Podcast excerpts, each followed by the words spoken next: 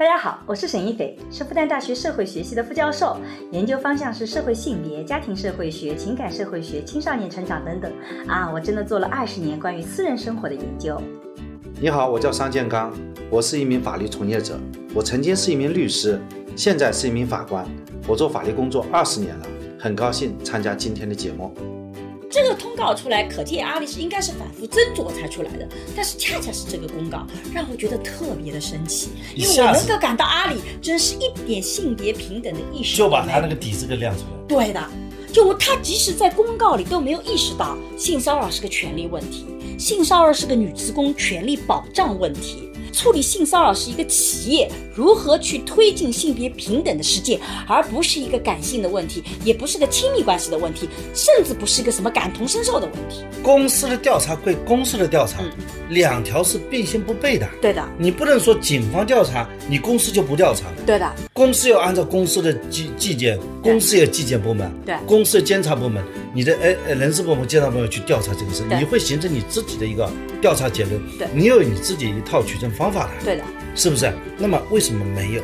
性骚扰的核心跟性没有关系，其实是权力概念。核心并不在于说酒桌文化本身，核心在于在酒桌文化里，女性常常被物化，变成了是一个物品，而不是个独立的个体。大家好，我是沈一斐。我叫商建刚，很高兴参加今天的节目。今天呢，我们想聊聊最近很大家讨论特别多的阿里的事件。阿里那个女员工的事情是吧？啊，大家大概也都知道这个事情了。我们还是稍微回顾一下啊，就是这个前一阵子有一个阿里的女员工在网上报写了一封很长的信，描述了她被强迫出差，强迫出差了以后又被在酒桌上被强迫灌酒，灌酒了以后有客户对她进行了猥亵，而她的主管的领导就完全置之不理。而她进到房间以后，她的主管又四次进入她的房间，对她进行了呃，我们不知道进行了什么事情。因为在房间里，我们警察还没有调查清楚到底是性侵还是猥亵还是强间，我们不知道。那总而言之，这个在这个事件发生以后，这个女员工她向阿里的呃人力资源部门先求助，就是说希望这个企业能够去处理这件事情，至少让这个取一。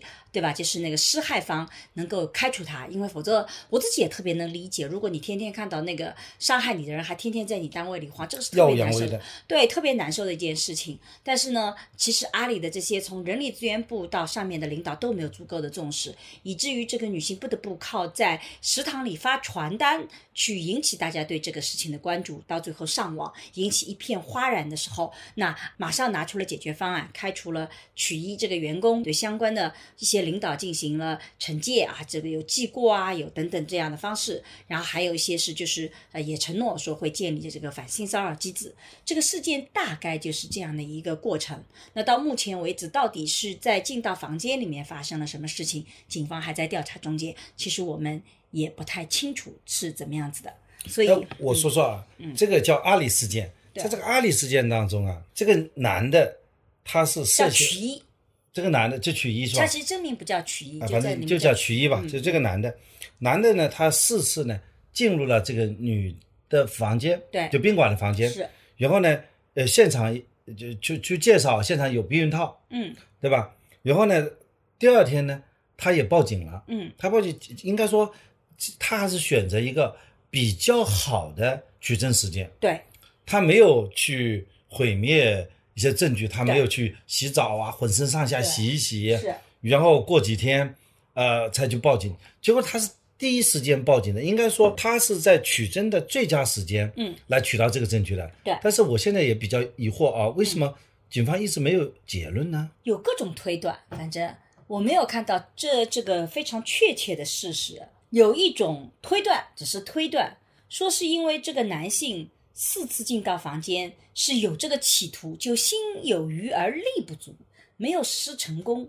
所以他第一次进去没成功，他回来以后过了一会儿又想去试试看，又没成功。所以实际上因为没有。这个所谓的插入性的性行为，所以这个是不是强奸，就等于说就没那么明确了。有说法是这样子，但是因为警察的这个呃说法还没出来，警察的通告还没出来，我也不知道。那么换句话说，他有和这个女性发生性行为的主观的意图，意图是有的。就这个应该是可以固定吧？这个也不知道，因为否则的话，他这个他的意图是通过行为来推断的。对，就是说行为，他有进去，分成反复进去这个女的的这个行为，四次的录对吧？这是这个行为。对第二个呢，他现场有避孕套，假设是有。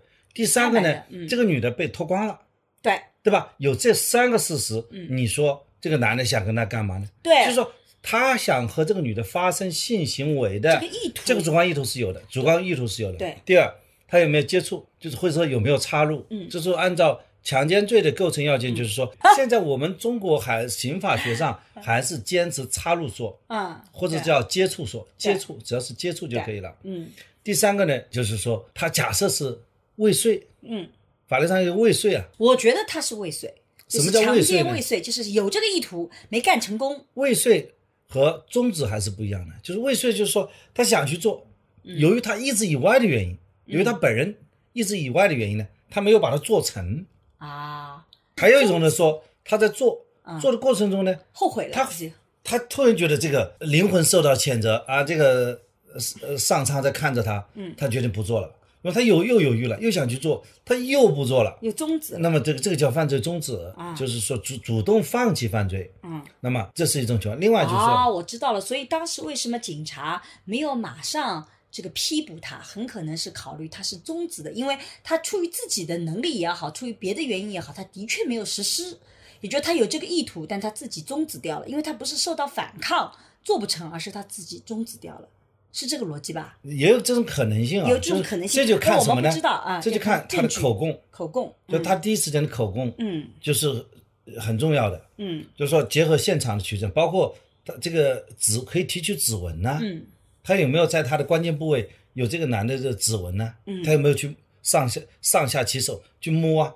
我觉得肯定有这个，那么如果可以调取指纹的话，那么也可以去证明他是不是强奸，或者说有没有实施猥亵，嗯，对吧？嗯所以说这个是情况呢，警察应该说还是在第一时间可以取到有有重要的一些证据了。嗯。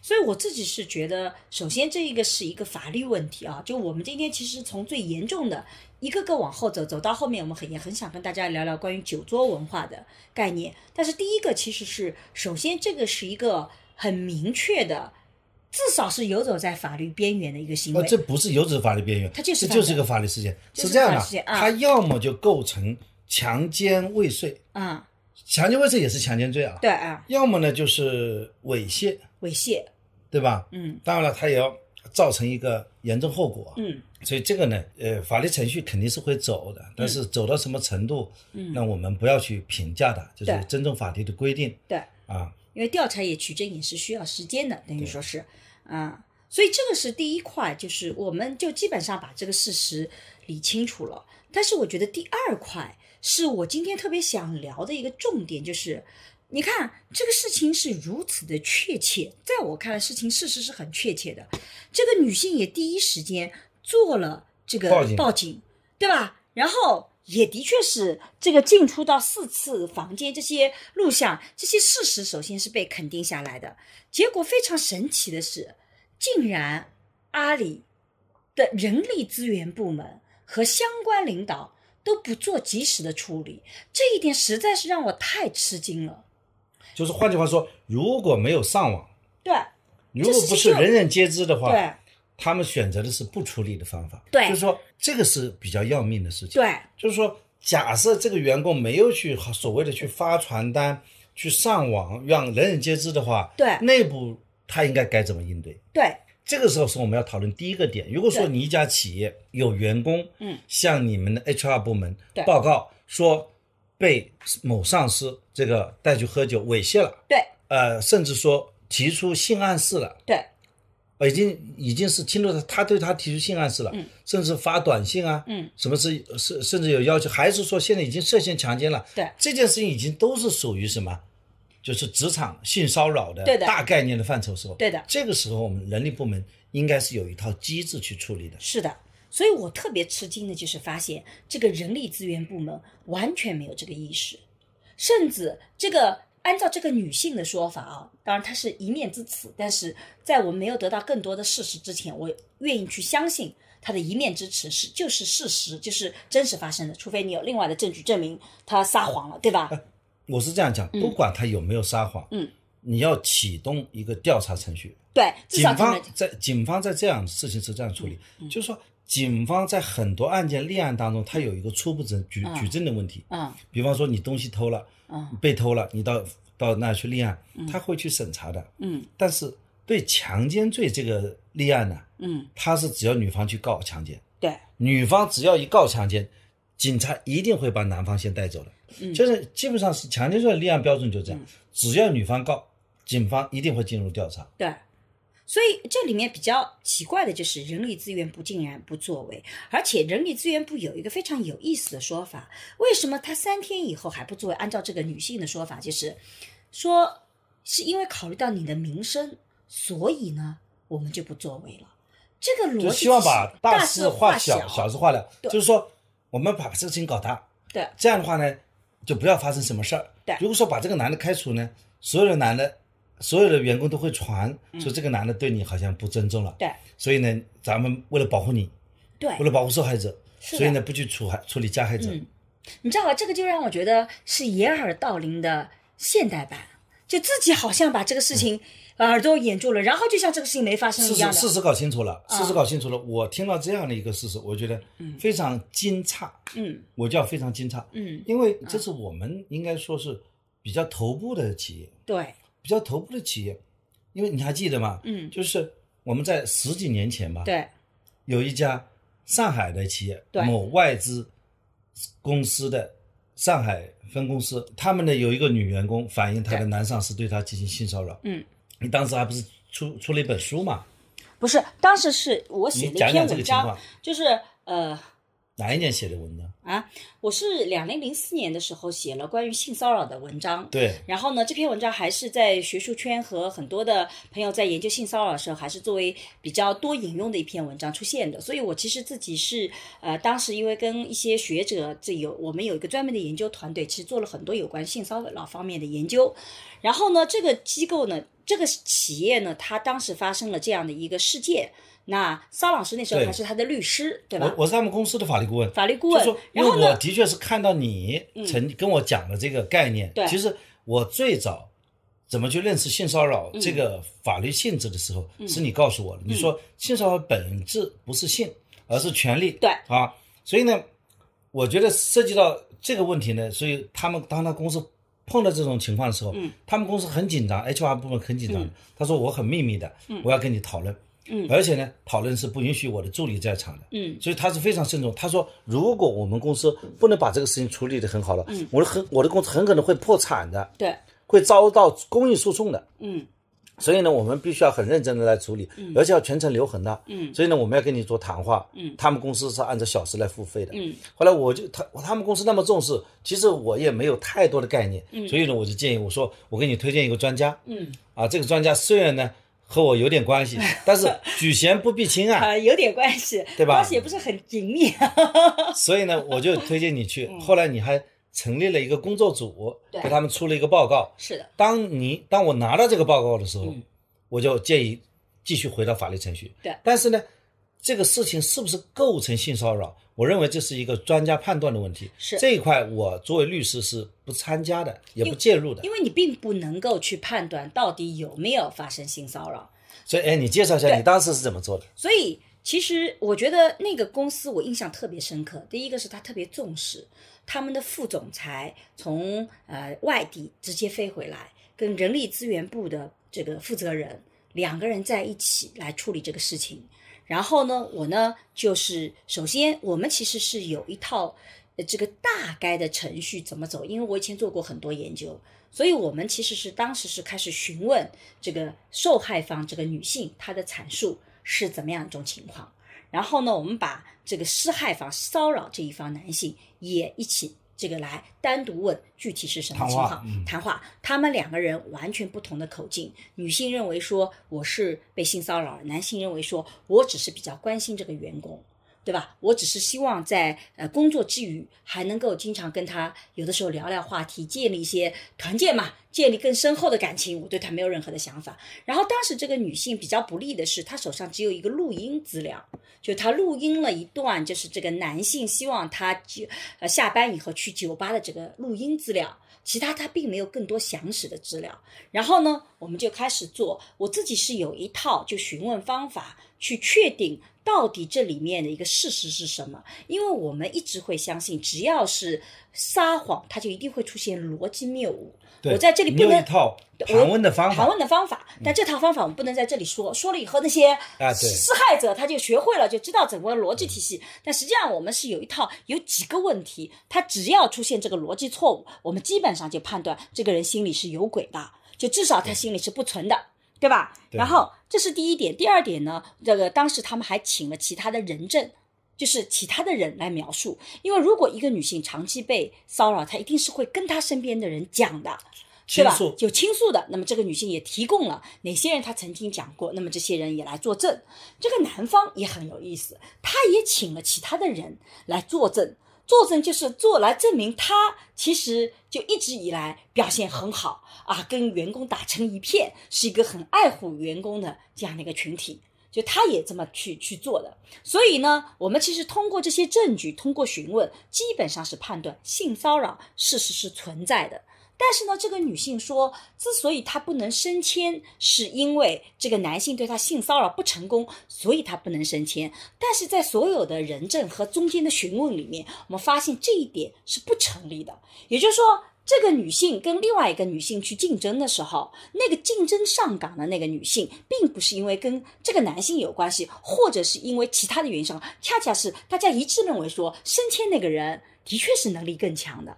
所以呢，这个里面就涉及到了，当我们判断他是否性骚扰的时候，其实不仅仅是判断是或否，他还有一个层级，就严重程度到什么程度。所以这个公司其实我们有一套机制，也跟他谈，我们在很多的这个常规的操作里是怎么样的。比如说，第一个是证明没有发生过性骚扰，最低的只是大家对于情感的互动出现了误解。比如说，有的人就喜欢拍拍你的肩膀啊，摸摸你的头啊，他觉得这是长辈对小辈的这个一个喜爱。但你觉得是性骚扰，很可能这是认知差异，它并不是主观意图上的性骚扰。虽然对被害者来讲是不舒服的，这是最低层次的。那显然他们这个事情不属于这个 level 的，已经是大家都不舒服，而且这个男性有主观意图，的确是想把这个女性有其他的性意涵在里面的，所以这是他没有符合。但他符合第二个，他的确是有这个行为了，但是他没有用他的权利去做威胁。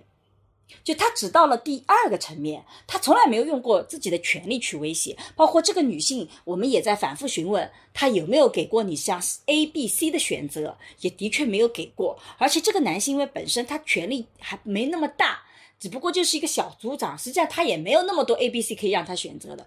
然后再往上，就是我们还有一个更严重的层级，就是我拿我的职位去威胁你，如果你不怎么怎么样，我就怎么怎么样子的。然后到最最最最严重的就是，我真的是实施了，我的确就是我要惩罚你，我这个行为已经出来了，我就因为我拿我的权利去强迫你执行，如果你不执行，我已经把这个惩罚给你了。那么如果是最严重的，那么他们公司就在这个总裁就跟我讲说，如果是最严重的，那我们不仅要把他开除，而且一定要把他送到司法机关，因为这就是违法。对吧？但如果是第他滥用权力了，滥用权力了。但如果是刚刚我们讲的，他真实情况是，他的确骚扰了，但是他没有用到他权利，就像这种两个人之间出现了这种亲密关系的这种争议一样的，但实际上他不是个亲密关系，完全误解了。就那么这种情况下，他们认为这个男性你应该主动辞职。你就主动辞职，甚至我赔偿金也可以给你，但你必须离开这个岗位。但如果你在更严重的层面，那就不是辞职了，那得开除，而且还要有相应的措施。移送司法机关。对，所以不同的层级它是有不同的处理方式。这是十年前，我觉得十年前在上海其实已经在很多公司里有这样一套机制了。可是十年以后，我们吃惊的发现，竟然像阿里这样的大企业面对这样的事情。是这样的一种处理方式，这是让我很吃惊的。我当时印象特别深刻。我们写好报告以后，我们也问这个受害者：“你觉得这样的一个处理，这样一个说法，是不是你觉得是比较符合实际的？”我觉得当时的那个受害者也是认为说是比较符合实际的，而且也达到了他的诉求，就这个男性必须离职。这个阿里这个世界来，你会发现这个女性的这个诉求其实还是比较，就是只要开除他。都没有提出更严重的指控。按照我们现在了解的事实，他其实这个性骚扰程度是非常严重的，是可以提供更严重的指控的。而这个女性只是提了第一步，说哎呀开除他。既然这个都没有办法得到支持，这一点是让我觉得特别吃惊的。就像你刚才分享的这个案例啊，嗯，我觉得比较惊诧的事情，嗯像阿里这样一个，我认为是应该是非常受人尊重的，嗯，一个社会企业，嗯。它已经是一个社会企业，它已经是有很有影响力的一家公司，对，它可以成为很多中小企业、其他大公司的一个榜样，对，就它每个公司，公司也是个法人嘛，对。法人也是人嘛，对。这个人就有人的品德道德，对他应该是成为一个模板，换句话说，他是应该是个模范模范学生。对，然后他的公司竟然没有这样一个处理职场性骚扰的制度，而且他的人力资源部的负责人竟然没有任何这方面的意识，这一点是让我特别吃惊的，因为他直接是跟人力资源部，人力资源部就应该有这个意识，因为保护职工权益，尤其是保护女职工的权益，难道不是人力资源部非常重要的一个工作吗？所以我？们今天这个播客大讲特讲，中只要讲这一点就足够了。嗯。我觉得不管怎么去调查，嗯。刚才讲警方的调查是归警方的调查，是不是？是。公司的调查归公司的调查，嗯两条是并行不悖的。对的，你不能说警方调查，你公司就不调查的。对的，公司要按照公司的纪纪检，公司有纪检部门，对公司的监察部门，你的呃呃人事部门、监察部门去调查这个事，你会形成你自己的一个调查结论，对你有你自己一套取证方法的，对的。是不是？那么为什么没有？那这里面就是完全是他们意识的不到位。比如说，你看我们刚刚讲到这个受害者说到说，他说我为了保这保护你的名声，所以我不处理。这个是这个样的人说这句话的人应该被开除，为什么？对他不是个合格的 HR，为什么我觉得他有问题啊？你看啊，假设女性这种事情，说我以保护你的名义，所以我不处理，最后的结果是女性为了保障自己的利益，不得不把这个事情扩大。她还在食堂里发传单，他要走到公共领域，才能引起大家的重视，才能去解决这个性骚扰的问题。请问，像这样的一种结果，到底是保护了女性的名声，还是受伤害了二次伤害？所以在这里，我也一直想提一点啊，就是我们经常说保护女性的名声，所以这个事情呢，你就压下不表啦啊，你就那个，我觉得这个就像一个春秋笔法。实际上，我们这几年来看到大量被处理的性骚扰案，都是受害方不得不把自己站在公共领，把自己的隐私曝光在了公共领域，曝光在了一个更大的范围之内，引起所有人的关注，才能来解决我的性骚扰问题。而这个恰恰是对女性的名声也好，伤害也好是更大的。所以这个逻辑是完全站不住脚的。如果真想要保护女性的名声，就要让女性的权利得到十足的保障。我们不再需要动用公共的关注才能解决问题，这才叫保护女性的名声，是不是？不管这个名声我们觉得好或不好啊，我个人觉得这个没有什么不好的。我作为一个自己的权益去保护，我有什么民生问题？没有这个民生问题，这也是种解答。但是即使是你觉得民生有问题，你会发现也是要保障了女性权益，才是保护她民生最好的方法，而不是打着保护民生的名义啊，把这个事情就压下去了，我们就不去解决了。我们这个社会上的有没有建立一套反性骚扰的一套体系呢？我们这套体系其实是非常完整的，但是我们的的确确在中国，不是所有的企业，甚至大部分企业都是没有这一套机制的。也就是说，对于这个问题，大家的重视程度是非常弱的，尤其是里面有一个非常。我自己在研究里啊，这个跟大家探讨，我觉得特别错误的一个逻辑体系，因为性骚扰被也被看成是个违法行为，也被看成是一个呃有问题的行为，对不对？但是人们常常认为说，谁举就谁来举证性骚扰，是受害方有责任去举去提供这个证据，谁上告谁叫什么？受害方谁主张谁举证？对，谁主张谁举证，对不对？所以性骚扰就觉得你要受损害了，你就要去主张这个权利。他有个举证难的问题啊。对，所以对性骚扰来讲，它不像强奸。我们在今天这个阿里的个案里面，还有录像，他是真的进到房间了，对不对？他甚至还是满全的蛮全，而且他已经到了性侵和强奸这个程度了，所以这个证据是强的。但是在性骚扰里，大量遇到的情况是很难举证，比如说他来撩你一下裙子，在没人地方突然抱住你，或者是对你讲一些黄色的话，或者不断的跟你讲说你不听我的话，你就什么都没有，对吧？各种暗示，你只要不跟我上床，我就不给你好处。这些东西你证据是很难拿的，所以在全世界各地，我们在做研究的时候就发现，如果要解决性骚扰问题，这个证据是谁来获得的？就是单位要承担主要的责任。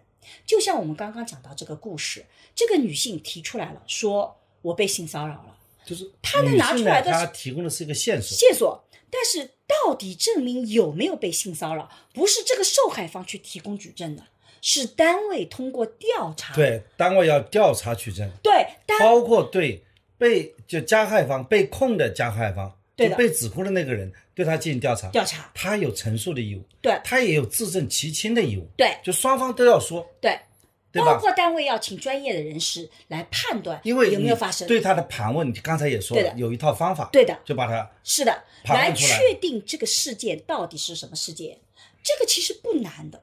你看，我们在十年前就已经处理掉了，它对啊没有你想象中那么难。但是只要单位不出手，举证就我非觉得这。个事情所有的责任，或者说闹成这么大舆情的责任，就是因为他们公司没有这套机制，对的，没有及时按照这套机制去处理。对的，为没有机制，当然也没有意思了。对了，有意思没机制，你还好补啊。对，你机制没有也没意思，所以就就员工没办法。是的，这个就是让人觉得这是什么样企业？你除了赚钱以外，你没有任何你没有社会责任感，社会责任你也没有去保护职工也没有保护你所在的员工呢，你不是一个受人尊重的企业。是的，所以这个对公司来讲影响是很大。所以在这里，我一定要再次强调一下，性骚扰的举证责任，女受害方有的时候受害方还不见得是女性，有的时候男性也会被性骚扰，只是提供了线索，提供了诉求，真正去证明这个事情有没有发生，这个企业是要积极作为的。哎，所以我想问问，嗯把刚才讨论的花了很多时间去讨论这个机制的重要性啊。嗯，现在讲，假设有了这个机制，嗯，怎么判断这是性骚扰呢？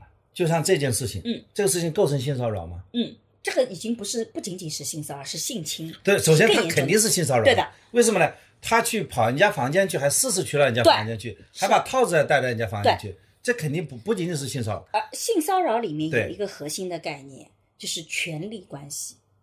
就是如果你是上位者，就你是权力更大那个人，你的行为是更需要谨慎的。你一个有权力的人，跑到一个没有比你权力低的那个人的房间里去，你主动进入，而且还在人家酒醉的状态下，或者在这个无论如何都是有问题的。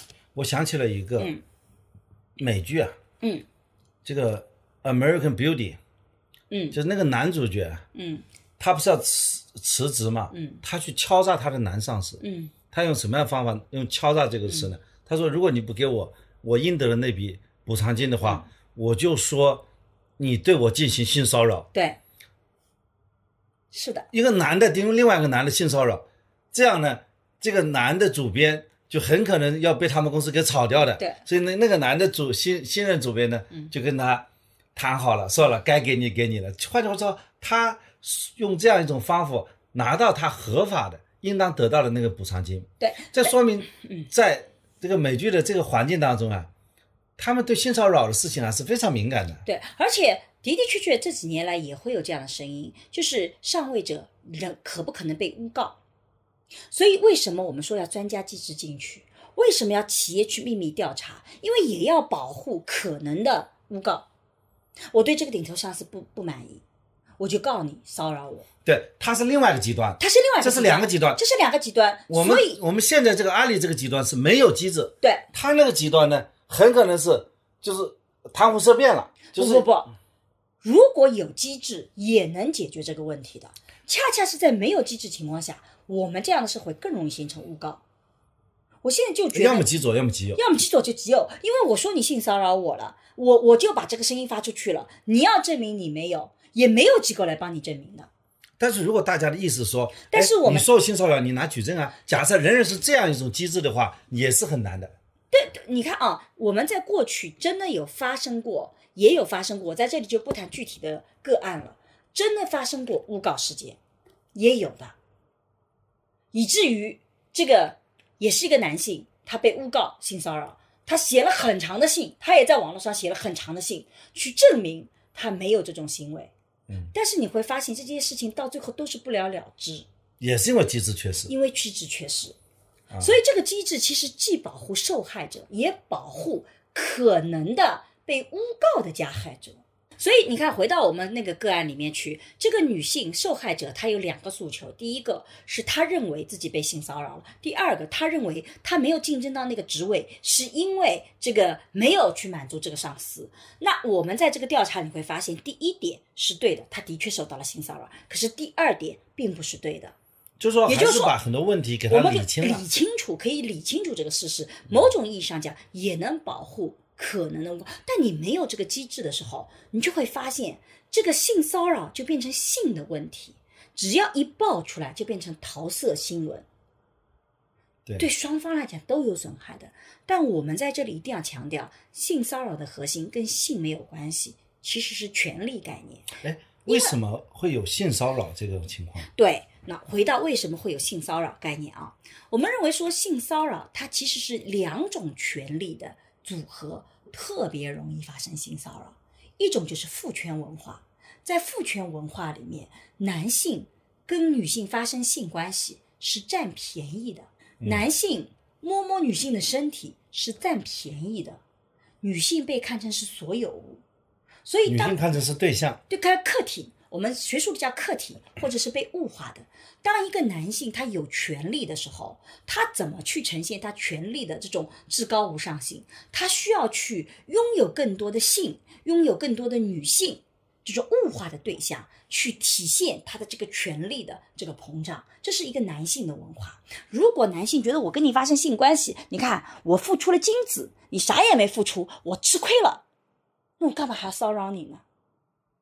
哦，这是男女平等的思想这。是一个父权的文化，对不对？在父权文化里，人们永远是觉得是这样子，我是占便宜的，对吧？当然，你也可以反过来说，那沈老师这么说，那那实际上男性是吃亏的，不是的，就是因为你有占有欲望，你其实背后是把女性给物化掉了，你把它看成是所有品，就像你有钱了，你想拥有更多的东西，女性就变成你想要拥有的其中一样东西，所以这个恰恰是个男权文化，你把女性给物化掉了。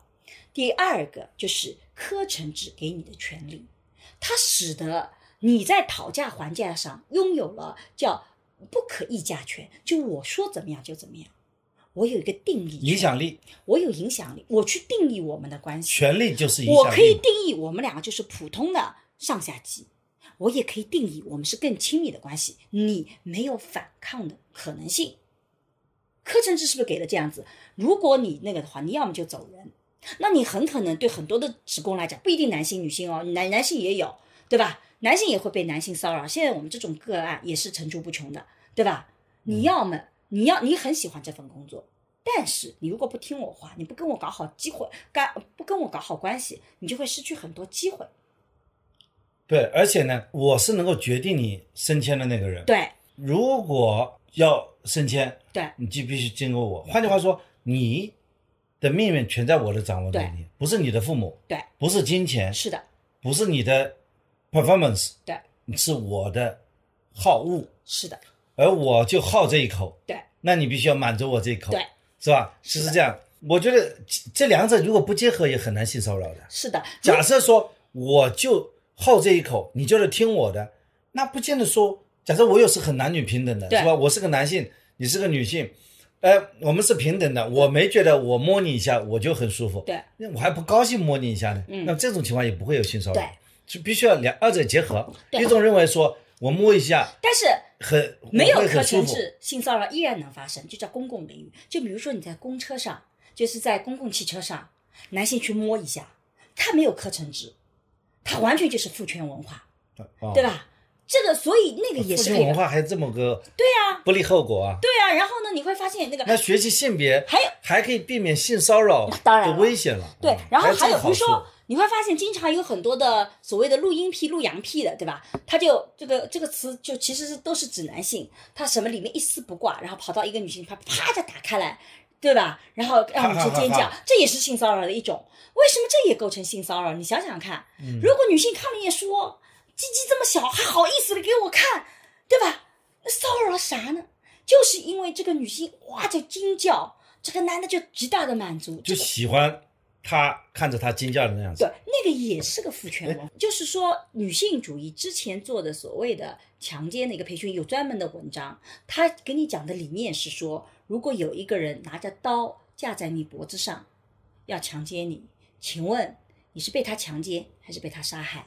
当然是被强奸了，对，所以生命更重要。对，所以女性主义对于所谓强奸的培训，其实我看到大量文章都是在告诉你，生命更重要。对，当然是你强奸完了以后，你可以再去告他，但你首先把你的生命给保护下来，因为我们的文化里还有一种贞洁烈妇。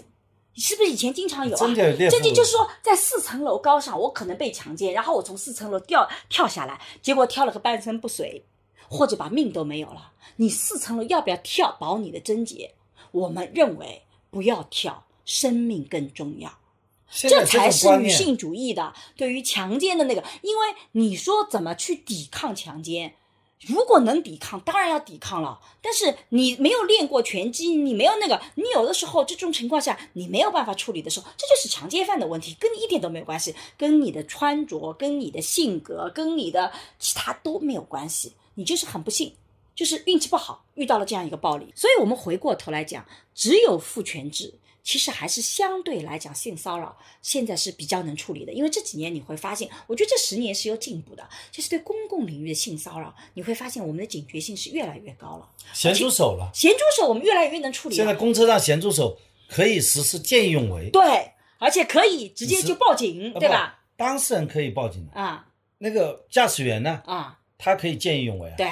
他可以把车子停下来，对。把说我们今天这辆车嗯。目的地不是五角场，是五角场派出所，当当当，他车子一关就把他开过去了，都是可以做的。嗯。他是可以进他有。这个还有呢，嗯。就身边的那个人，嗯。他给那小子一耳光，嗯。可以打他的，嗯。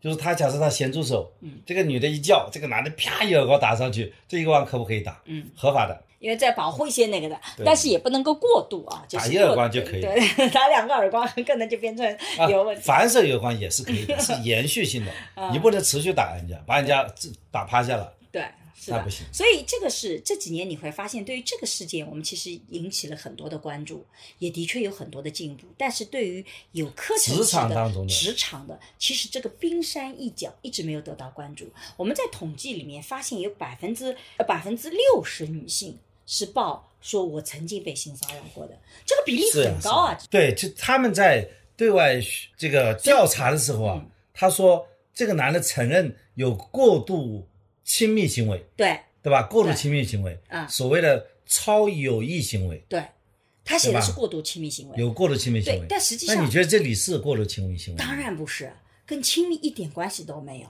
你想想看，哪一点亲密了呢？是女性说我对你有好感，我跟你平时关系很好，我很愿意跟你在一起，还是说我其实对你没有任何的想法？它跟亲密没有关系。而且我们在做性骚扰研究的时候，非常清楚的看到，由于有权利的关系，所以性骚扰其实是不是说因为我喜欢你，所以我来骚扰你，而是我可以，所以我做。这就是为什么讲性骚扰背后是权利。你说这个男的就是一直很喜欢这个女的，很喜欢这个女的，他可以去占便宜吗？不是的，他就去占便宜对，他是可以占便宜，我就占便宜了。所以在他不占便宜就以为是吃亏了，对就是有些人认为就是没占着便宜他就吃亏了，对的。他该占的便宜他把它占掉。所以在有些地方的研究里面做性骚扰，就发现，比如说我们经常会觉得好像性骚扰的那个个体一定是长得很漂亮的，是因为她漂亮我才去性骚扰她，是因为我喜欢她。但大量的性骚扰个案发现不是这样子，大家可以看焦新凯的研究，他研究里就发现说，像清洁女工就特别容易被管后勤的人，就管她的那个人，其实那个是个很小的官，容易被他们性骚扰。也就是说，那个性骚扰是一个层级一个层级的。对，对吧？所以在这个过程中，所以永远不是因为喜欢，也不是因为所谓的亲密关系，是因为可以，甚至跟长相都没有关系。所以这就是为什么我觉得在那么他为什么会性骚扰这个不性骚扰那个呢？还是说他这个性骚扰人他是找到机会他就会性骚扰对的，而且他找最弱的，啊，他哪个容易成功，对哪成功率比较高，对就是十指尖软的捏。对，也不也不是说十字那个，他看哪个一个有机会，比如说可就是能比较硬，但是我还是捏的比较成功率比较高。对，比如说我我我看成功率，比如说像这个女性，可能平时是很强硬的，也是很厉害的，所以她没有机会。什么时候有机会了？我把她灌醉了，我就有机会了。这个强弱不是性格，这是个，挑战，这是一个机会的问题。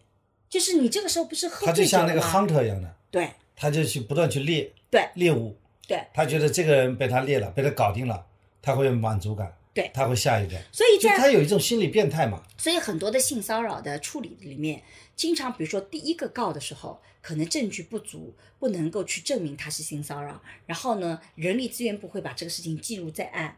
但如果第二个再告，第三个再告，即使是没有更正确的证据，连着有人告，基本上人力资源部就要让这个人走人。就说属大家假设这个部门的好几个员工去告这一个上司，对，说他有这样的问题，这个性骚扰可能性就很大，因为性骚扰的特征就是它不是针对一个人的。像小偷一样的，他他喜欢，只要他能上手，他都有这个欲望。对吧？像小偷一样的，因为他是我小偷嘛一定是在偷最后一次被抓住的，对的，但实际上他前面一定偷过嘛。小偷一定是持续偷的。对的。所以这个其实就是这个逻辑体系，所以跟亲密关系没有。为什么在公告出来以后，我觉得这个公告特别的糟糕？因为你看他后面又讲，首先是讲过度，然后他又讲说啊，为什么这个处理不力呢？是因为啊这些人呢，他们理性过多，感性太少，对吧？然后呢，所以呢不能够。对，不能够感同身受，根本不是这个原因啊！什么叫理性过度？恰恰处理性骚扰要非常理性，而不是个感性的事情。你说感性那个就认为他们是感情事情嘛？这跟感情事情有什么关系啊？这是权利啊！我们面对权利当然是非常理哎性分析。你讲这个倒对的，说他理性很多，感性少了。我觉得他真是感性多的，理性少了。对啊什么叫理性啊？对啊理性就是你们公司要启动这个机制啊，对啊，就开始去调查，这叫理性啊。感性就觉得，哎呦，这个人给我赚钱，这个人也能够给我赚钱，我们关系不错就我们算了。关系不错就算了。这个应该是感性太多，理性太少。他讲的理性是什么理性？嗯，就不能就是说我们这些冷冰冰的，啊我我们应该是及时的处理处理感，啊，。我们要去感受他的情绪，对不对？然后我们要感同身受，没有说你人力资源部的部长必须是要曾经被性骚扰过，然后你才能感同身受。对，也不是说你一定要犯呢，建议呢都要去买你的性别课来听。对，我觉得整个阿里的性别观是这个通告出来，可见阿里是应该是反复斟酌才出来的。但是恰恰是这个公告让我觉得特别的神奇，因为我能够感到阿里真是一点性别平等的意识就把他那个底子给亮出来了。对的，就我他即使在公告里都没有意识到性骚扰是个权利问题，性骚扰是个女职工权利保障问题，性骚扰是一个是是处理性骚扰是一个企业如何去推进性别平等的实践，而不是一个感性的问题，也不是个亲密关系的问题，甚至不是一个什么感同身受的问题。哎，我觉得阿里真的在这件事情上让我大跌眼镜。我觉得真的阿里阿里其他的方面，我觉得做的挺好，他这件事上做的这么 low 啊，而且这是个常识性的问题啊。对啊我觉得就是到了二十一世纪了，你发生性骚扰这个事情，你竟然还没有意识到背后可能的权利关系，这怎么能够这样子呢？所以从这一点上讲，其实整体上来讲，我认为阿里都是有问题的。那你觉得阿里还要哪些方面有问题值得去讲？所以我现在也跟所有像阿里这样的企业，反性骚扰机制怎么建法，对吧？我也在很多场合里，包括我在 B 站也做视频，它有几个不同的层面。第一个，首先一定要有一个叫预防和宣传机制。什么是性骚扰？性骚扰实质是权利，哪些行为会被看成是性骚扰？如果你是领导一方，哪些行为你要避免，以避免说可能产生的误解，这些其实都是要有个宣传机制和预防机制的。对我我讲这个机制里面就有一个，比比方说嗯上司和异性员工不一定是异性，同性也可以，只要是和下属的员工，你的身体边界在哪里？你一对一的私人聊天，要不要把门打开？如果你要把门关上，什么情况下可以关门？真的对方同意可以吗？不仅仅是真的对方同意，而且最好是你不是所有的情况下都应该是关门的。比如说，你现在很多的办公室都有一个玻璃的窗，对不对？就是你可以把门关起来，但是你要有个透明，透明不透音嘛，对对不对？这个很多的办公室为什么都有一个透明的窗户啊？就是因为如果你要一对一的找一个人谈话，很简单，你到一个透明的办公室嘛，这个办公室到处大家都有的，不会没有那个的。对但如果你是一对一的谈，你就把门不要关上，随时随地有人可以来推开你。对对吧？这个其实就是一种机制。所以你看啊，为什么叫一个宣传机制？就是每一个人进到你阿里，其实都应该拿到这样一个反性骚扰手册。而领导定期要做培训，就像我们当年在哈佛的时候，他每年都给你每个新生进来都有这个手册，每年都要给教授做一次性骚扰的这个打这个培训。你在网上要把这些啪啪给我去打个分，他们的伦理和性骚扰都要打分的。就每年教授要去做一次伦理测试和性骚扰反性骚扰测试。你有没有知道这个伦理是什么？因为学术里有很多的伦理是要定期重新去那个的，对不对？所以这叫把这个性骚反性骚扰落到了实处的第一步。第二步就是你要建立一个处理机制，仅仅预防还不行，你还得告诉我，如果我有这个问题，我要向哪个机构去申诉。人力资源部门应该有专门的电话或者是专员去处理这个事情。然后你还能保护我的匿名性，保护我的声誉，在这个事情没有被爆出来之前，我首先要保护。万一这个对吧，被所有人都知道了，我的名声的确受损，我就不愿意报。那你怎么保护好这些隐私？这是第二步你要做的。第三步就是你要有一个处理机制，不仅有一个人，你要有后面一套处理机制。什么样的情况下是你们做调查的？什么样的情况下是请外部专家的？第四步，你还要一个移交法律的机制。什么样的情况下你要移交法律？你要怎么去做政府政治保全？嗯，怎么去做证据保全？对吧？对最后一步是反过来如何做个案的分享和宣传，它有一套体系的。我在这个《透过性别看世界》这本书里也把这些东西都分享过。我在很多的这个呃呃讨论里面，包括采访都分享过。我我自己还翻了一下，我两零一二年接受采访的时候就已经讲了这套体系了。对而且如果你真要做这个，其实在各地这个很多的这个企业里面都有类似的，是很容易能找得到的，不那么难的。所以这种机制要建立起来，否则单纯的说保护女性职工权益、保护弱势群体的这个权益，它就是一句空话，它落到了这个非实处，等于说是对吧？对，像昨天的新书记这个公众号又再一次推荐了你的这本书啊，对啊，就二零一九年八月份上海人民出版社嗯出版，透过性别看世界，啊在这里有几个词我可以呃学习一下啊。啊，性骚扰这个词是个舶来品，到了中国以后，因为骚扰和性都是涵盖面非常广泛的词，因此呢，性骚扰成为一个内涵非常丰富的词。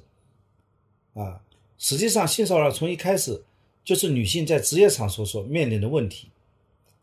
然后，麦金农给性骚扰的定义是这样的：性骚扰在概括的定义是指出于权力不等关系下强加的讨厌的性要求，包括言语的性暗示或者戏弄，不断送秋波或媚眼，强行接吻，用使雇员失去工作的威胁作为后盾，提出下流的要求，并强迫发生性关系。哎，我觉得这个定义还是蛮学术的啊。对的，所以其实我们再简单来讲，就是这个它里面不断的强调，第一个是权利的概念，第二个是性意涵，而且是有指对性的性意涵，但第三个就是这个关系的目的，它从来不是建立亲密关系，它不是为了跟你建立情侣关系，对你这里也讲了，为了那个，我它的学习一下目的就是一个性意涵的一个东西。什么样的行为才能被定义为性骚扰呢？嗯嗯性骚扰的目的从来不是以建立正常的情欲关系为目的的。嗯我这个呢，倒是要延伸你讲一讲啊。嗯比方说，我就是一个上司，我就是去追求你，这是可以的吗？办公室恋情，对，这个就是要做区分。就我的目的是为了要建立跟你的亲密关系，我就在追求你。我就我想就跟你谈朋友，我也是未婚，嗯，你也是未婚，嗯。或者说我未婚，你已婚不要紧，但是我就想和你建立这种那这个是个的关系。这个是个灰色地带，很多的地方，比如说谈师生恋，比如说我知道的一些高校，在国外的一些高校，他们对师生恋也是严格禁止的，严格禁止因为讲不清楚，因为讲不清楚，而且你很难判断他到底有没有用权力，所以有很多地方就是说，如果他是你手下，你就不应该有这个关系。如果你真的很爱他手，下谈恋爱，对，如果你真的很爱他，你可以先辞职，再去追求他。有道理啊。对你既然这么爱他嘛，你可以辞职再追求他。你在你的岗位上就不应该去追求他，或者说你再升迁嘛，你再自己跳槽到另外一家单位，对然后再去追求你的前同事是可以的可以的，啊，先追求你的现同事是不可以的。对的。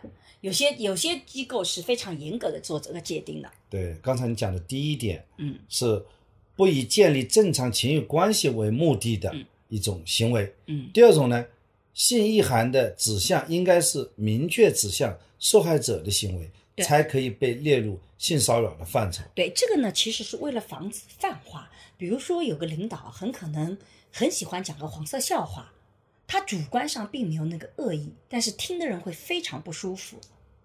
就是说，他要有明确的指向，对，那么是不就是指向你，对还是说我给全办公室的女性一起讲了一个黄色笑话，对这算不算性骚扰？我们会觉得这个里面出现的问题是什么？就如何界定黄色笑话，它是个很麻烦的问题。有的人会觉得性就应该公开言说，有的人说只要你谈到一点性，我都觉得非常的不舒服。就我觉得非常不舒服。那个女的说，另外一个女同志，她说：“哎，再来一个，再来一个。”对，就那你就很难说他是性骚扰，对是不是说性骚扰是一个客观标准，还是说是以这个被听到、被接受者的行为他的感受为标准？如果完全以主观为感受，他就没有办法成为一种法律行为。一定要主客观，它一定主客观要结合，要相结合所以你也要保护。比如说这个呃，有有一个人说哇，你很性感，我其实也可以分享我自己的一个经历。我很多年前就被一个男性。被一个领导表扬我说哇沈沈一菲很性感，我当时就觉得特别被冒犯，因为性感这个词我特别不喜欢，我觉得你骚扰我。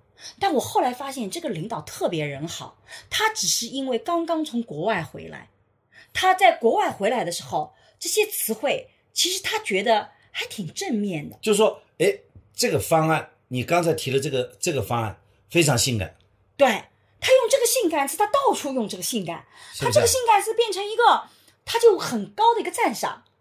就是哇，这个很性感，哇，这个方案真的太性感了。你后面跟他交往，你就会发现，性感这个你讲的这句话很性感，对，他就他就一天到晚用这个词，你就觉得学术水平不高，老是呢这个用那种很贫乏的词，对对对，所以你会发现，其实是一个非常好的领导就，他其实不是个性骚扰他不是性骚扰，他只是个学术很劣等的教授。也不是他学术做的也很好，只是他有的一些词用的跟你的想象是不一样的，对吧？有的人也会那个，当然有的人会明显的不舒服，这个时候你是可以告知对方的，对，我所以要读一下对吧？你这里讲的，里面要告知，所以这个怎么判定？它其实是有个程度，你不能把所有的啊这个好，我来我来读一嗯下你这个、你的文章啊，也是人家好不容易从你书里摘出来这一段，在国际上各种有关性骚扰的定义中，界定是否是性骚扰，绝大部分是从行为针对之人是否反感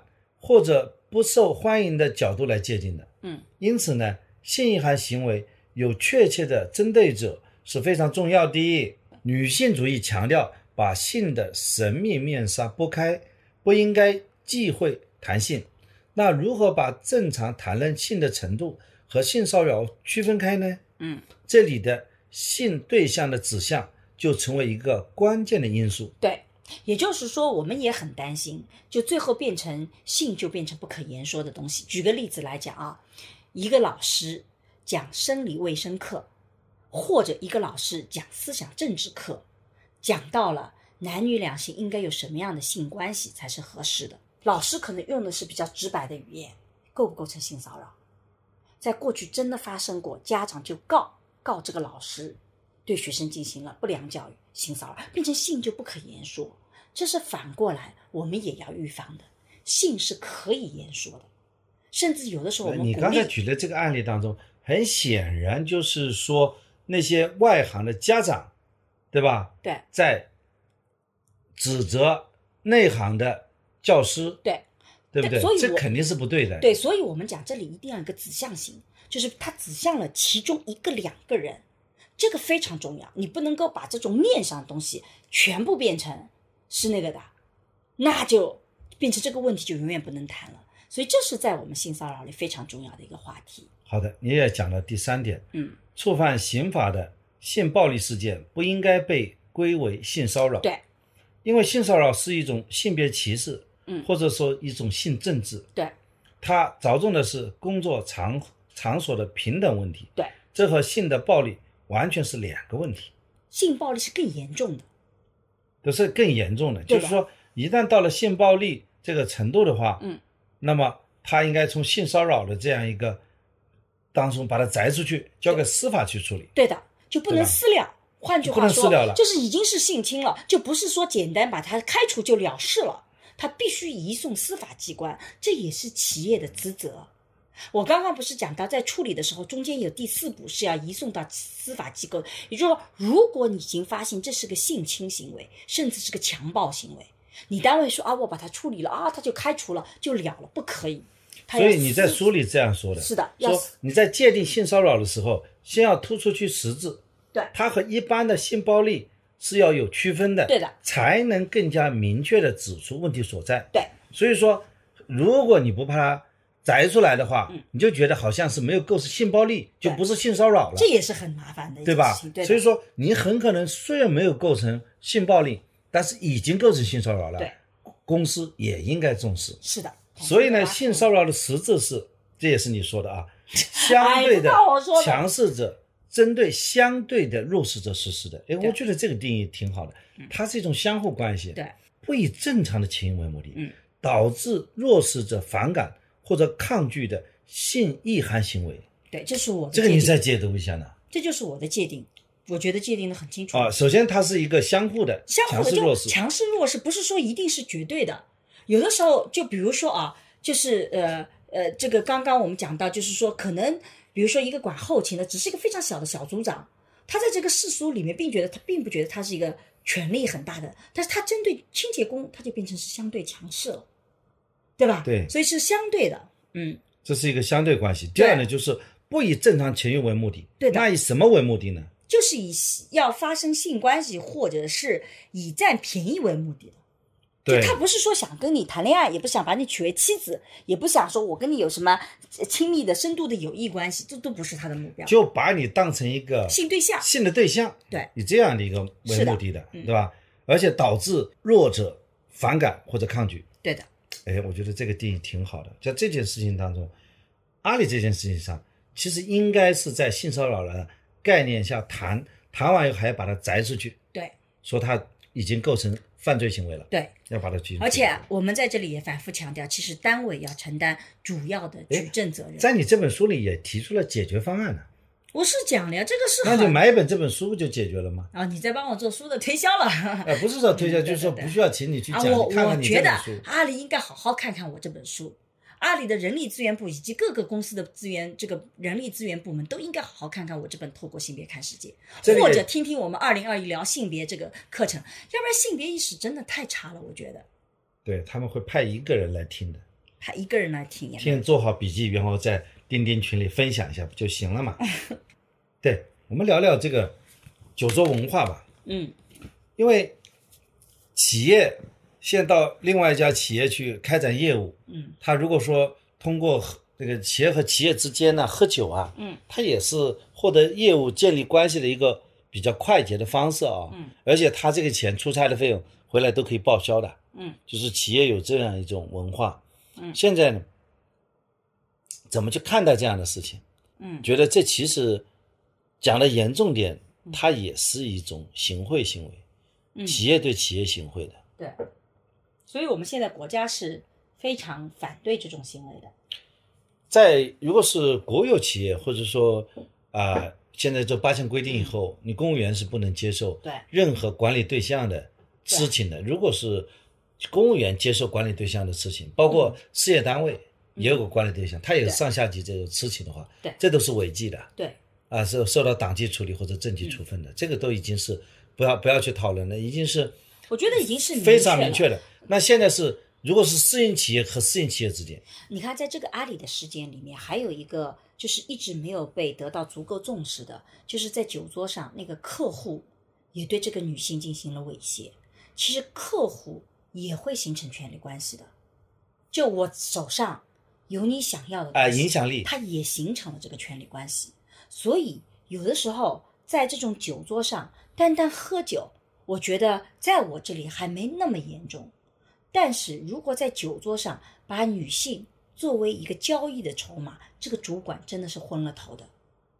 因为在这个事件里，这个主管是把这个女性叫过去，甚至灌醉了酒美女来了就变成我送了个美女。嗯，哇，这个真的特别的恶心。对于这个事件，因为这些事实我还不太清楚，所以我在今天聊的时候还没有办法详细的聊开来。但是这种行为，我觉得是非常恶劣的，完全物化女性，完全把女性当成工具。我并不觉得说女性在应酬场合上她就不能喝酒，对吧？但我只是说对这个东西要。所有提醒所有在职场中的人，嗯，你要做这样一种行为，这是非常冒险的。对因为它使得你整个的职业生命会葬送掉的。嗯，就不要以为说这是一件小事儿，嗯，这个是非常严重的。如果说你像现在这个叫什么曲一这个人，嗯，他还有机会嘛？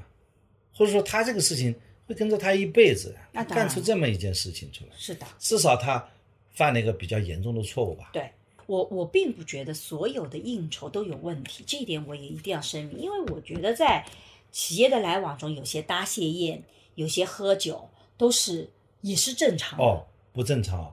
我们都规定的，比方说，我现在因为是公职，公务员公职有公职，但是即使在那个律师事务所当中也有规矩的，比方说，人家客户送你很贵重的礼品，你不能收的。对，但我的意思就是说，比如说有答谢宴，有应酬，这个你说完全有问题，也打个问号。也就是说，私人的企业或者是非公有的这种国有企业或公务员，他的行为边界在哪里？这其实另外一个问题，这不是我研究的专长，但是我自己看到的有些研究对这个问题其实也是有各种不同的意见的。所以我认为核心并不在于说酒桌文化本身，核心在于在酒桌文化里，女性常常被物化，变成了是一个物品，而不是个独立的个体。我觉得这个是跟刚刚讲的这个问题是一脉相承的。就是说喝酒，其实私营企业只跟私营企业喝酒，我们也不去管它。对我们因为国家法律没有禁止嘛，没有禁止，没有禁止那就让他去对吧做嘛？你也很难就说，假设我是私营老板，你也私营老板，我们俩互相喝酒总归可以吧？对啊难道这没问题对吧们俩这肯定是可以的，没问题的。是吧？对吧然后有的时候手下一起去喝酒也没什么问题啊，对吧？关键就是不能把权力概念带到这个饭桌上，不能因为你是我客户，你掌握权力，你对我提要求，那也是性骚扰，对，对不对？你不能把这个女性做或者男性也可以，不能把弱势方作为你的性对象或性客体，因为你拥有相对的权利，这个其实就是性骚扰。其实我觉得在职场当中啊，嗯，我觉得这些男的都是有一点无法无天的感觉，或者我完全缺别缺少性别意识。其实，在我看来，嗯其实男性和女性女性呃女性交往的过程当中，男性处在一个比较弱势的地位。我觉得啊在我看来比较弱势。嗯假设在一个房间里，一个女性和一个男性在一个房间里，假设门是被关了，到底是谁弱势啊？嗯，可能男性比较弱势。假设你门一打开，女的说男的非礼她，男的就是有口讲不清啊，你为什么不把门打开？嗯对不对？你刚才上下其手了，嗯你刚才就摸了，嗯我说没有摸，那你就摸了，那你就至少你讲不清楚，别人说你这个色鬼，嗯，那那你这不是很被动吗？对。对吧？所以男性其实恰恰是没有这个意识，现在很多男性没有这个意识，对他觉得没事儿，我、呃、这个门一关，没有呃这个行得正，你没证据，所以我你我就没事儿，对吧？对，就为什么你没证据，就是因为他很确切的知道这里你也不能录音，你也不能，所以你举证很难，所以这就是为什么要企业介入。就企业要去承担这个主要责任。我们回到最后，其实还是这个概念：性骚扰和其他的不太一样，它的举证太艰难了，所以必须要有企业有个部门去介入，去调查这个事情，对吧？对比如说第一次啊，有个人说你这个他摸了，你说你没有摸，然后调查就发现这是个罗生门，对吧？罗生门这个事情我可以先不做处理。好了，那你现在你作为男性你就知道这个人以后很可能是会来诬告你的。那你下次再见他，你肯定要心里有个数了吧？你肯定要找个第三方在场一起来聊吧，不要再让这种事情发生吧，你会更谨慎。那这样子，即使有这样的事件，也是小范围人力资源部门知道了，把它给控下来了，对你也没有损伤，对他也没有损伤。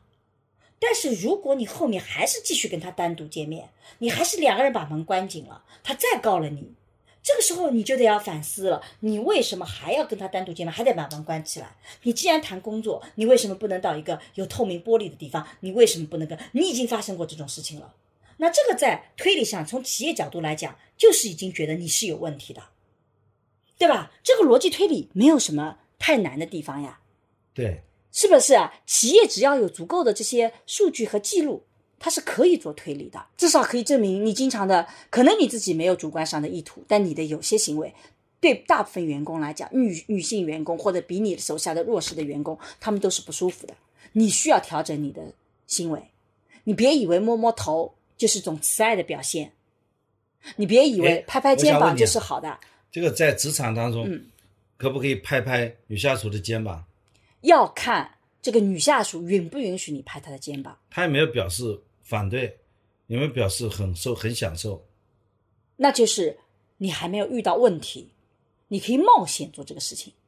但是这个本身就是很危险的行为。，对，那像摸头，就是其实是非常有问题的。我自己最近在做身体的研究，但我一直没有想好学术的产出点在哪里。但我非常有意思的是，发现人们对于哪些地方是敏感的，是很不一样的。就人们真正觉得完全不敏感的，只有握手这个动作，其他的每一个动作都有一部分哎的群，体我讲握手认为是是啊，比方说你在和一个女性，嗯，在职业场合啊，嗯在工作场合啊，嗯，你你会男的会主动伸出手来握手吗？这个也没有问题的，这个没有问题。其实你不要我看来有点过了。不是我现在是握手都不敢了吗？就至少不会主动出来握手了。但实际上你要知道，其实女性是比较能敏锐的去区分你这个行为到底带有什么目的的。你知道，比如说你拍我肩膀，我也会有不不同的人拍我肩膀，我我能敏锐的感觉到，有人拍我肩膀就是哦，沈一菲，好久不见了，我觉得那就是哥们儿的拍肩膀。但有的人是把手停留在你肩膀上，哎呦，好久不见，甚至按一按、捏一捏，你就会觉得这个人就是有问题的。就同样是肩膀这个地部位，它不一样。然后有的人比如说碰你上臂，对吧？上臂这个地方是不是敏感？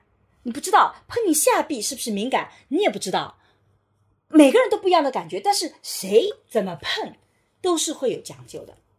所以有的时候是你的行为，可能我们比如说我就说，哎呀，你不要这样子说话嘛。我碰你的下臂，我觉得我是跟你撒个娇啊，没什么问题。但你会觉得这对我来讲很不舒服，因为每个人身体的接受程度很不一样如果。在不是特别熟悉的一个人跟你聊天的时候，对方是女性，她来找个时间来，哎，来嗯把你手手臂挽一挽，嗯说，哎，你这个事情怎么怎么样？那你怎么感觉这是桑老？师你感觉有没有被骚扰过？骚扰是不是经常遇到这种？就如果你没有觉得被骚扰，无所谓，那你就让他喷着。但如果你不舒服，你也可以跟他讲，哎，你这个我不是很喜欢哦。但如果你觉得不好意思，你有那我不会没有实际的这么说的。对你没有实际的损失，那你就让人家碰呗。那你还能怎么样？这也是作为男性那你能不能相对应的去把人家的人家的胳膊也拉一拉呢？那不行，因为你是在性别文化里，你是那个强势方。对，这就是讲到点子上，就是说一个女性她可以去这个挽着男的一个肩膀，对但是这个男的不能主动去挽女的肩膀、啊。对，所以说在男女交往当中，其实男性他处在弱势，就是讲这个层面意义上来讲的。对，就是这叫矫枉要过正。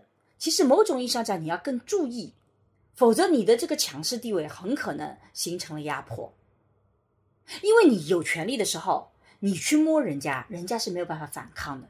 所以这个其实不是男性女性，是上位者。比如说你跟你的女领导，某种意义上就不是你处在弱势，是女领导处在弱势了。我比如说啊，比如说我有一次有个男学生到我办公室里来，但因为很热，我就开了空调，把门打开吧，这空调就全跑了。然后这个学生呢，我就问他，我说我们可以把门关上吗？因为防止这个空调就跑了，但是我们可以做一个距离，对吧？然后那个男学生就很警觉的问我说：“沈老师，你不信任我吗？” 我说：“你想多了。此时此刻，我是权力方，我碰你，你没办法；你碰我，我有什么怕的？你自我感觉太好了，你知道吗？那个男生特别有意思，那个男学生他是个男权主义对。他觉得你不信任我吗？哎啊你会以为我会对你怎么样吗？然后你会问我说，可不可以把门关上？你不信任我吗？我说没有，你要知道我才是那个权力方，你知道这个是很有意思的。所以，比如说你的女领导跟你在一起，你就别那么自我感觉好啦。你要知道，中国在男权主义者还是比较多的。对呀、当然，一个男权主义者碰到一个这种这个 就是什么那个那个那个对象什么有权利的人之间，你很难讲谁是影响力更大，对的。这个就就比较 trick 的一个问题，所以其实背。后真正的不是男性、女性，在职场里面啊，更重要的是权力的上位者对自己的行为要更谨慎，这是对对所有的上位者提出的要求，他不仅是对男性要求，也对女性。对女性也提有要求。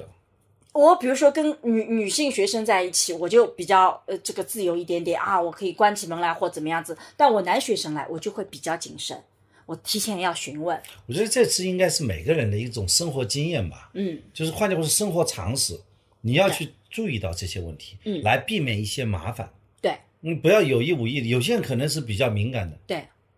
也就是说，权责力是要一致的。你有更多的权利，你其实要承担更多的责任，包括你有更多权利的时候，你的行为要更自律。我们的确发现，从管理者到尤其是男性，对于性别意识真的是还比较落后的。女性在这个十几年里，其实是因为自己的权益经常受到这个伤害，所以其实女性在性别意识上是走在很前面的。但我们今天真的是看到很多的男性落在了后面，尤其是很多的男性领导者，由于他们自己的生活经验里没有那种被伤害的经历，所以他真的不能去体会，也无法感同身受，他真的是无法感同身受了。所以如果他没有主动意识去学习，他就特别容易犯错误。所以我是一直鼓励男性们，其实应该好好有性别的意识。所以为什么我们做二零二一聊性别放在播客这样的平台？放在这个公共领域里面，而且价格很便宜。其实我们特别希望男性去学一学类似这样的性别的理念，而不不是说只是女性作为弱势方需要，我也付费听了，还是有点收获的还。是有点收获啊啊！对，至少我就觉得像这个曲艺啊，真的是在这一块他的知识是零啊，对的，极其的这个自大，对，而且呢，好像在我看来就是无法无天，在那裸奔。那是因为他的领导们也是没有这个意识的，所以这就是一个企业文化所以在我们趋势两个在层面上聊这个话题呢，观点极其一致，对共同批判了这么一个人，对好像也没有什么争论。对，但是你如果换一个呢，其实也会有很多的争论，比如说会觉得有很多的冤枉的产生啊，有很多可能诬告的产生。其实这些事情，假设我们有一个真的有个机构去，你会发现都可以澄清的。恰恰是因为没有机构，所以诬告也容易产生。所以有一个机构，它保障的不仅仅是受害者，其实也保障那些可能被诬告的死害者。